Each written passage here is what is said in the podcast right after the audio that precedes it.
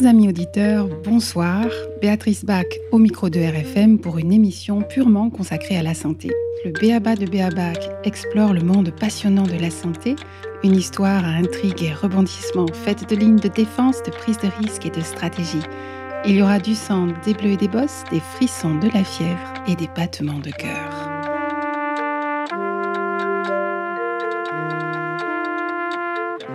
Nous rendons hommage dans ce 15e numéro à Ivan Illich, ce scientifique humaniste au parcours atypique qui, entre autres, a parcouru à pied toute l'Amérique latine après avoir étudié philosophie, théologie et histoire.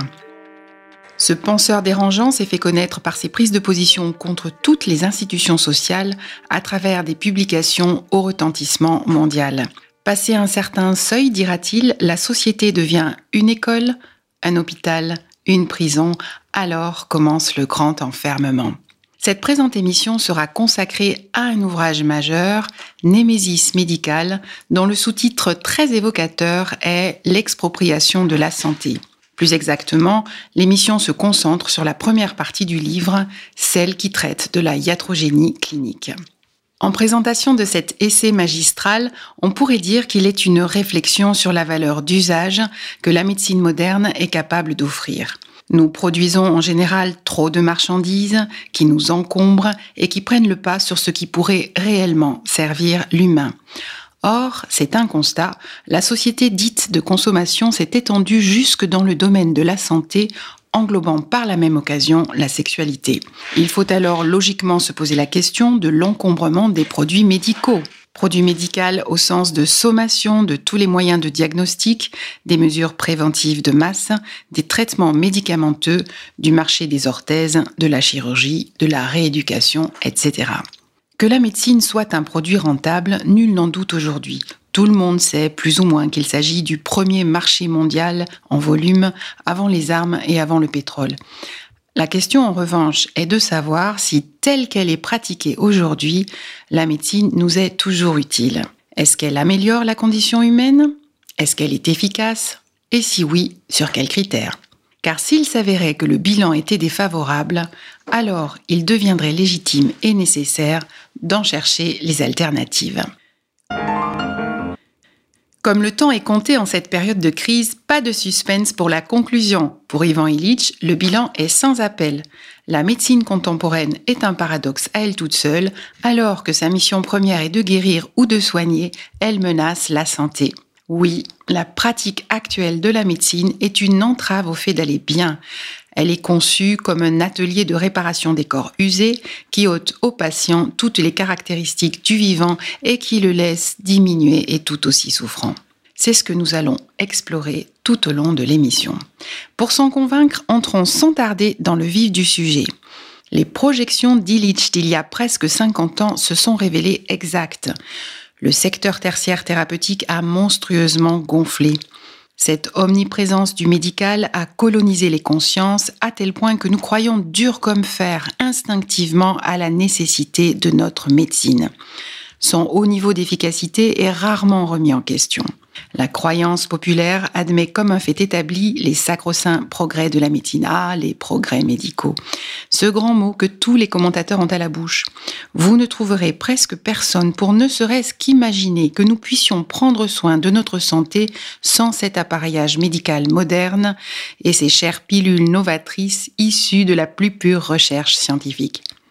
Et il se trouve peut-être encore moins de gens pour penser que nous pourrions entreprendre avec bonheur un mouvement de démédicalisation dans le but d'aller collectivement mieux. Oui, mais voilà, le livre et les faits prouvent le contraire. Vous découvrirez que l'espérance de vie baisse, la morbidité globale, elle, ne baisse pas, et que nous faisons face à une nouvelle maladie, la iatrogenèse. Je fais une remarque. Le vocabulaire utilisé aujourd'hui est plutôt iatrogénie. Mais il faut, à mon sens, rester sur le mot choisi par Illich. Iatrogénie sous-tend un état de fait, quelque chose que l'on peut déplorer, mais qui est là, installé, et avec lequel on doit composer. Alors que le mot iatrogenèse traduit un processus de création, il désigne un résultat sur lequel on pourrait donc chercher à avoir une action. Et cela impacte bien sûr l'esprit et la manière dont on s'apprête à aborder le thème. Est-ce que l'on va simplement gérer ces effets délétères de la médecine Ou est-ce qu'on s'attaquerait plutôt à la racine du mal? Vous, qu'est-ce que vous préféreriez? Iatrogenèse donc D'ailleurs, le concept renvoie à bien plus que les seuls effets secondaires des médicaments issus de Big Pharma. Elle est aussi le résultat d'une institutionnalisation. L'industrialisation de la société s'immisce jusque dans l'organisation des soins et génère de l'anxiété, de la passivité et de l'impuissance. La conséquence peut-être la plus dramatique de cette prêtrise sanitaire, le bon mot est de l'auteur, est la réduction de notre autonomie personnelle. C'est le sens du sous-titre, l'expropriation de la santé. Nous ne sommes plus propriétaires de notre santé. Ce thème sera longuement abordé dans les autres parties du livre. Ainsi donc, même si c'est contre-intuitif pour le grand public, l'évaluation de l'acte médical devient une nécessité. On aurait dû le faire collectivement bien avant, il faut le faire désormais sans tarder, au besoin chacun pour soi, si personne ne le fait à votre place. Illich nous avertit tout de même que c'est sans doute chose plus difficile à faire en France pour des raisons politiques, historiques et juridiques. On peut exposer rapidement ce contexte particulier français. Tout d'abord, l'organisation centralisée des facultés de médecine, qui supprime toute possibilité d'autonomie locale. D'autre part, la loi, qui protège tout acte professionnel et privé. Ensuite, la structure corporatiste de l'ordre des médecins, héritée du régime de Vichy. Et pour finir, la forme syndicale des organismes qui préservent les intérêts des producteurs de santé. Et ce n'est pas trop difficile d'illustrer la chose en termes de conséquences. Effectivement, la France a son petit statut à part dans le monde. Les nuages radioactifs s'arrêtent aux frontières et à la différence des autres pays, les hôpitaux français n'accueillent en réanimation que des non-vaccinés.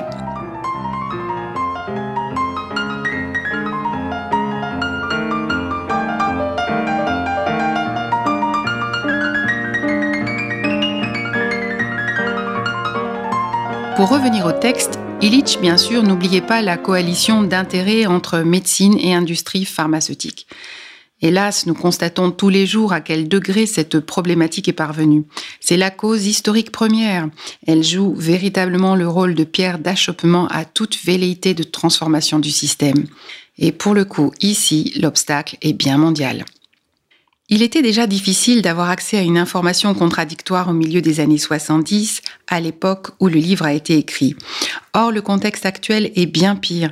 Nous atteignons des sommets de désinformation, de manipulation, de mensonges, et les bons soldats allant au front de la vérité sont sacrifiés les uns après les autres.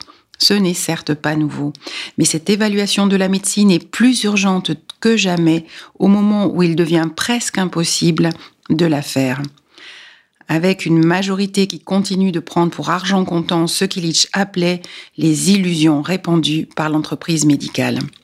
Première illusion, ce n'est pas l'efficacité de l'acte médical qui a amélioré le taux de mortalité.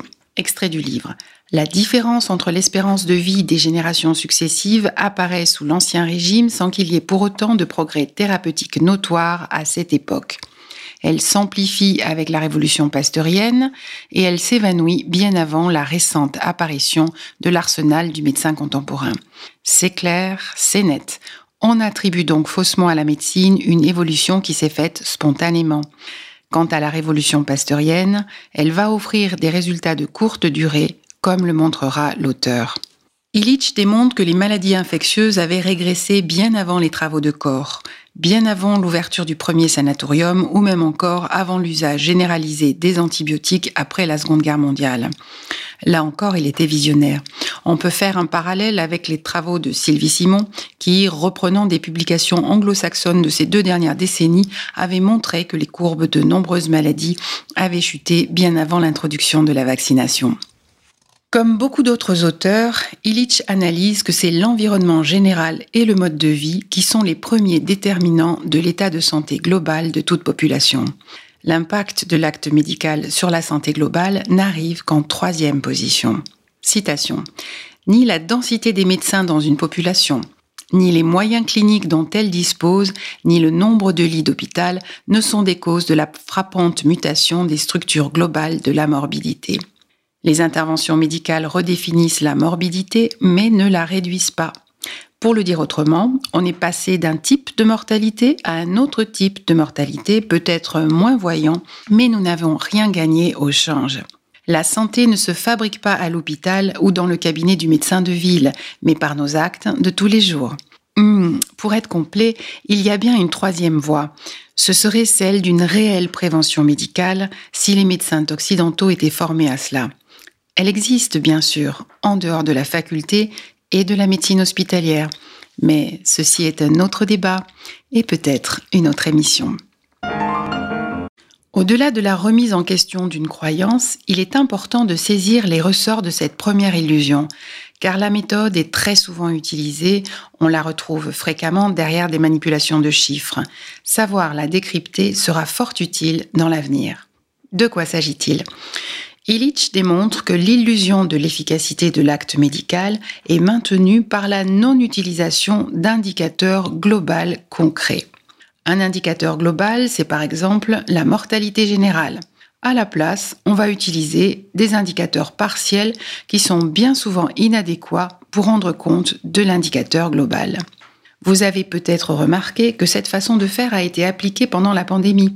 Le nombre de morts a été peu à peu remplacé par le nombre de malades, qui ne meurent pas tous, heureusement, puis par le nombre de cas positifs, alors même qu'ils sont en bonne santé, puis par des indicateurs encore plus nébuleux comme la notion de circulation du virus ou le nombre de nouveaux clusters, pour ne pas dire foyer. Mais de mortalité générale, il n'a plus été question. En digression, voici un autre exemple d'indicateur partiel dans un tout autre domaine, le calcul de la densité osseuse comme prévention du risque de fracture. En effet, pour vendre des médicaments ou faire la promotion de produits laitiers, les lobbyistes utilisent ce critère de la densité osseuse comme indicateur partiel en court-circuitant le seul indicateur final qui compte et qui est la fracture osseuse. Car avoir des os denses n'est pas une finalité en soi, n'est-ce pas? Ce qui nous intéresse, c'est d'avoir des os solides et d'éviter les fractures. Ce sont elles qui impactent la mortalité chez les personnes âgées et non la faible densité des os. Alors nous savons maintenant qu'il n'y a pas de corrélation en clair entre les deux. Cet indicateur partiel de densité nous fait faire fausse route. Les populations nordiques, par exemple, grands consommateurs de produits laitiers, ont des os très denses mais très friables et qui cassent beaucoup, alors que les Asiatiques, qui mangent du soja et peu de lait, ont globalement des os très solides, même si beaucoup moins denses. Utiliser un indicateur partiel est donc un tour de passe-passe pratique qui sert des intérêts mercantiles bien plus que la santé. Donc, chers auditeurs, ne vous laissez plus avoir par ces indicateurs partiels tronqués et ayez le réflexe de raisonner par rapport au but visé. Avant une intervention quelle qu'elle soit, il vaut mieux vous renseigner sur le pourcentage de guérison ou de réussite, sur la nature des risques encourus à court et à long terme et sur le nombre d'années de recul que l'on a plutôt que sur l'explication physiopathologique qui justifie scientifiquement cette intervention. Car il faut savoir que très bientôt naîtra une autre explication toute fraîche dont on vous dira qu'elle est encore plus scientifique. Car la médecine lave toujours plus blanc que blanc. Restez pratique, exigez du concret. Ce que nous voulons, c'est moins de morts. Et si l'on doit mourir, moins de souffrance. Il est très facile de trouver des critères communs de bonne santé qui conviennent à tous. Grosso modo, ce que nous voulons, c'est vivre plus longtemps, avec moins d'inconfort, plus de mobilité, moins d'incapacité, plus d'entrain et de joie de vivre, moins de médicaments. Et surtout, être autonome plus longtemps. Simple finalement. Tout le reste n'est que baratin.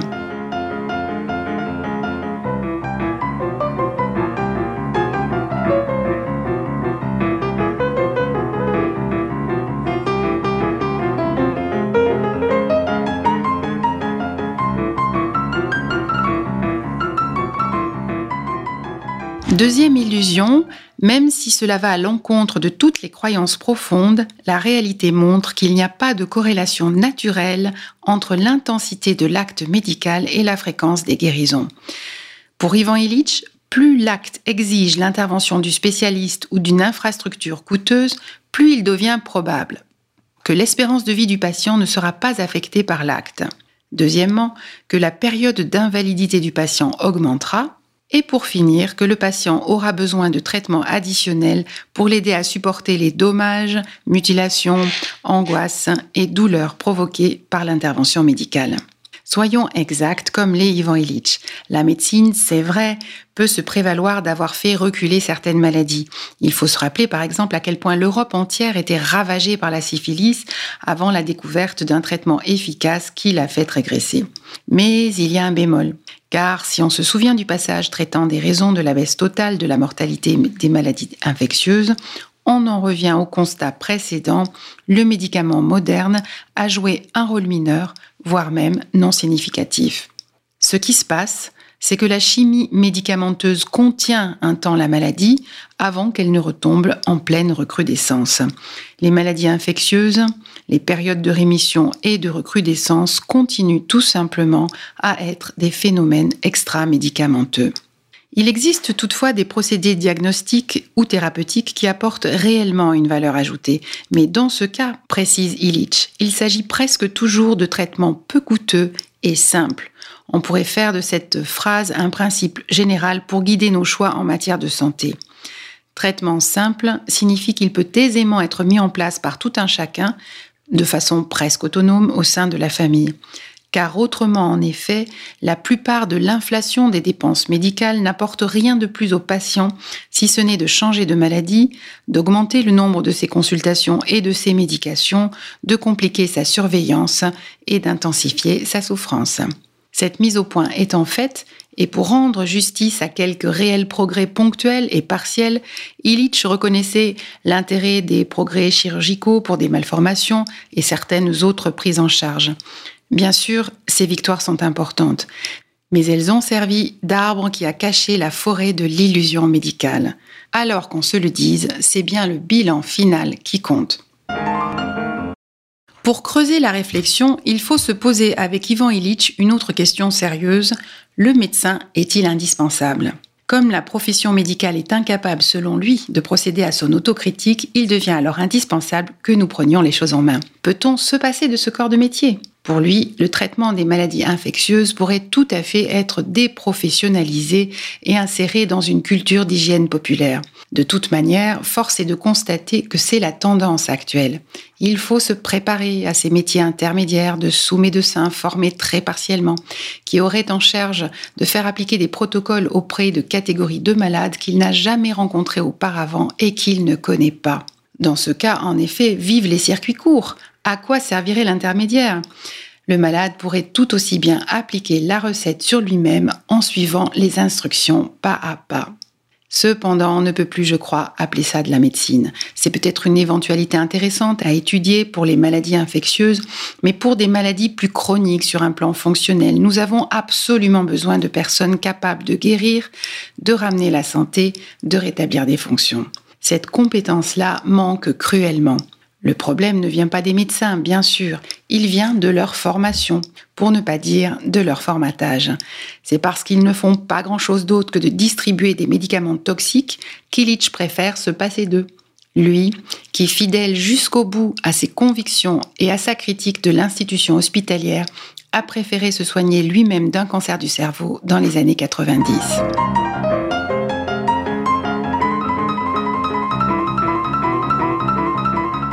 Pour emboîter le pas à l'étude des maladies infectieuses, le livre aborde ensuite l'efficacité de la médecine dans les maladies non infectieuses, ces maladies discrètes au lent et inexorable développement qui empoisonnent notre quotidien.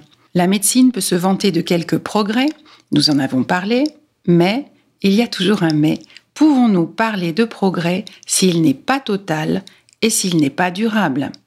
Illich donne l'exemple de la carie dentaire qui peut être prévenue par l'eau fluorée. Fort bien. Mais la fluorisation de l'eau n'est pas correctement étudiée. Comment dans ce cas savoir si elle ne sera pas la source de nouveaux problèmes en cascade? Autre exemple. À l'époque de sa rédaction, le taux de mortalité de certains cancers traités, par exemple le sein, ne différait pas de celui des cancers non traités, déjà. Et déjà on émettait des doutes sur l'impact de la détection et de l'intervention précoce. Qu'en est-il aujourd'hui? Les choses n'ont pas vraiment changé. Pour plus de détails, je renvoie l'auditeur intéressé aux trois longs articles que nous avions consacrés au cancer et que vous trouverez en bas de page. Toujours est-il que si l'on améliore d'un côté, mais qu'on en détraque un autre, il n'y a aucun bénéfice final. Il faut admettre que ce procédé n'a pas de fin et qu'il devient urgent de changer notre façon de penser la santé. Illich martèle tout au long de son essai que derrière les miracles médicaux se cache toujours une multiplication des interventions ayant le même dénouement. Plus de coups, plus de souffrances, mais pas moins de morts. C'est la même chose pour l'hypertension artérielle. Depuis la grande campagne internationale de 1975 en faveur de la régulation de la pression artérielle, le monde entier reste traité sans que ne soient plus jamais remis en question les effets à long terme du traitement, ni d'ailleurs les effets à court terme de l'hypertension modérée. L'abstract qu'il nous faut garder à l'esprit est que globalement la médecine est incapable d'évaluer les inconvénients à long terme de ces médications. Je ne vais pas vous citer encore une fois les scandales tels que le Vioxx et le Mediator, n'est-ce pas? S'il n'y avait pas tant de souffrance et de vie gâchée, cela deviendrait un rabâchage presque lassant. Je ne vais pas non plus vous reparler de la grande expérimentation médicale en cours qui a transformé la population mondiale en expérimentateurs, même s'ils le sont à leur insu. Je vais seulement insister sur cette réalité de la totale inconnue du devenir de tous ces médicaments dans nos corps. Dans ces conditions, il est impossible de faire une étude de la balance bénéfice-risque sérieusement. Au risque de me répéter, tout le reste n'est que baratin. Il existe beaucoup d'autres exemples dans le livre pour avancer l'idée que globalement, les traitements sont inutiles. Malheureusement, le raisonnement ne s'arrête pas là.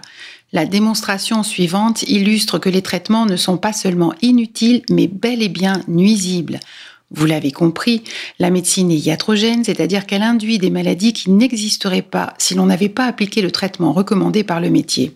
Illich écrit la douleur, les dysfonctions, l'invalidité et l'angoisse résultant des interventions médicales rivalisent maintenant avec la morbidité causée par la circulation automobile, le travail et même les opérations militaires. Très bien, pensez-vous. Il faut donc être prudent, voilà tout. Étudier la situation au cas par cas et savoir s'abstenir quand il le faut. Mais la règle du jeu est faussée. En pratique, ce n'est pas du tout comme ça que cela se passe. En effet, Illich poursuit. On a le droit de poursuivre en justice le médecin prudent qui n'a pas soumis son patient à un traitement admis par les usages professionnels parce qu'il craignait que les effets de cet acte soient nocifs.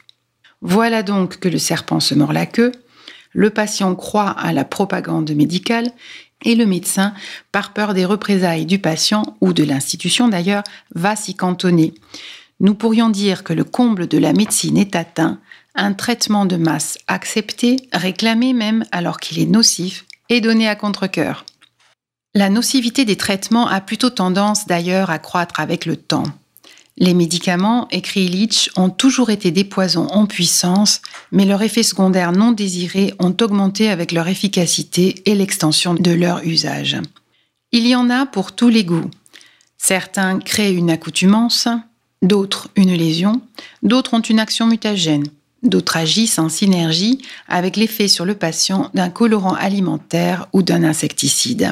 Pour continuer sur le même créneau, il faut évoquer la résistance aux antibiotiques, sujet bien connu, et les interventions chirurgicales inutiles.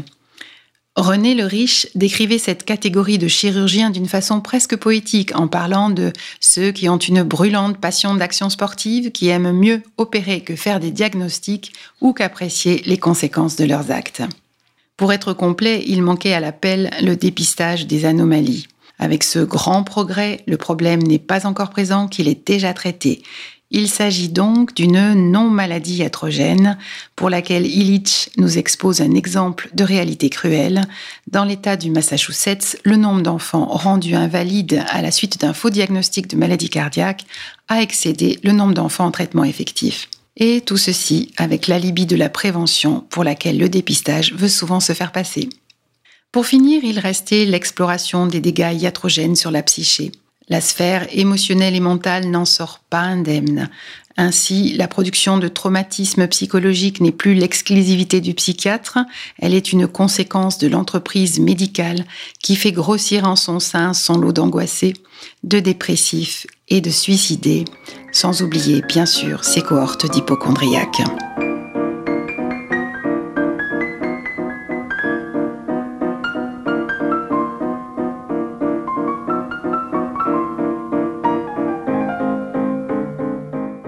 Transformation radicale s'est opérée dans la manière d'exercer la médecine. Soigner n'est pas, n'a jamais été un métier facile. Il y a toujours eu une part d'inconnu, de risque et d'accident potentiel chez le médecin artisan comme Illich les nomme. Le médecin artisan était celui qui connaissait personnellement son patient et sa famille et les suivait dans la durée. Il existait un lien et un engagement entre les deux. La grande différence de la médecine contemporaine vient du fait que les médecins aujourd'hui sont des techniciens interchangeables, appliquant des règles consensuelles à des catégories de malades également interchangeables. Par voie de conséquence, les résultats de l'acte médical n'est pas perçu du tout de la même manière. Ce qui pouvait autrefois être considéré comme un abus de confiance et une faute morale est désormais une simple malfaçon, anonyme et presque respectable. Bref, un artefact technique, occasionné par des techniciens s'étant entraînés à réprimer la conscience des dommages qu'ils causent. Cette iatrogenèse est devenue endémique, peut-être même plus que ce qu'Ivan Illich avait imaginé. Lui qui écrivait On signale proportionnellement plus d'accidents dans les hôpitaux que dans toutes les autres branches industrielles. Dans n'importe quel autre secteur, les sanctions ne se feraient pas attendre les lieux seraient fermés et les officiers relevés de leur commandement. À la lueur du livre, on ne peut s'empêcher d'imaginer que la crise de l'hôpital qui pointe aujourd'hui, à la faveur de sa désaffection par des professionnels maltraités depuis trop longtemps, ne soit finalement une aubaine pour nous tous, une occasion de remettre les choses à leur bonne place, pour que, à la fois public averti et soignants éclairés, réfléchissent ensemble vraiment à la manière dont il pourrait associer des besoins d'un côté et des compétences de l'autre pour une meilleure santé collective, bien à l'abri d'une institution inutile, contraignante et inhumaine. Des gens compétents, il y en a et vous saurez les trouver.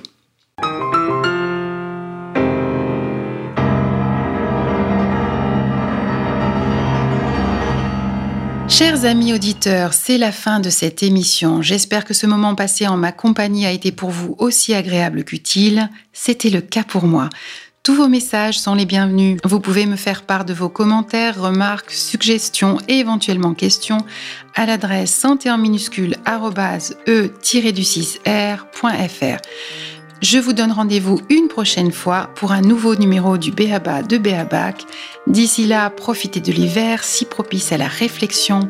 Prenez soin de vous, soyons forts, restons unis et solidaires, et souvenez-vous que même et surtout les révolutionnaires doivent veiller sur leur santé. Chin chin, chers auditeurs, à la prochaine.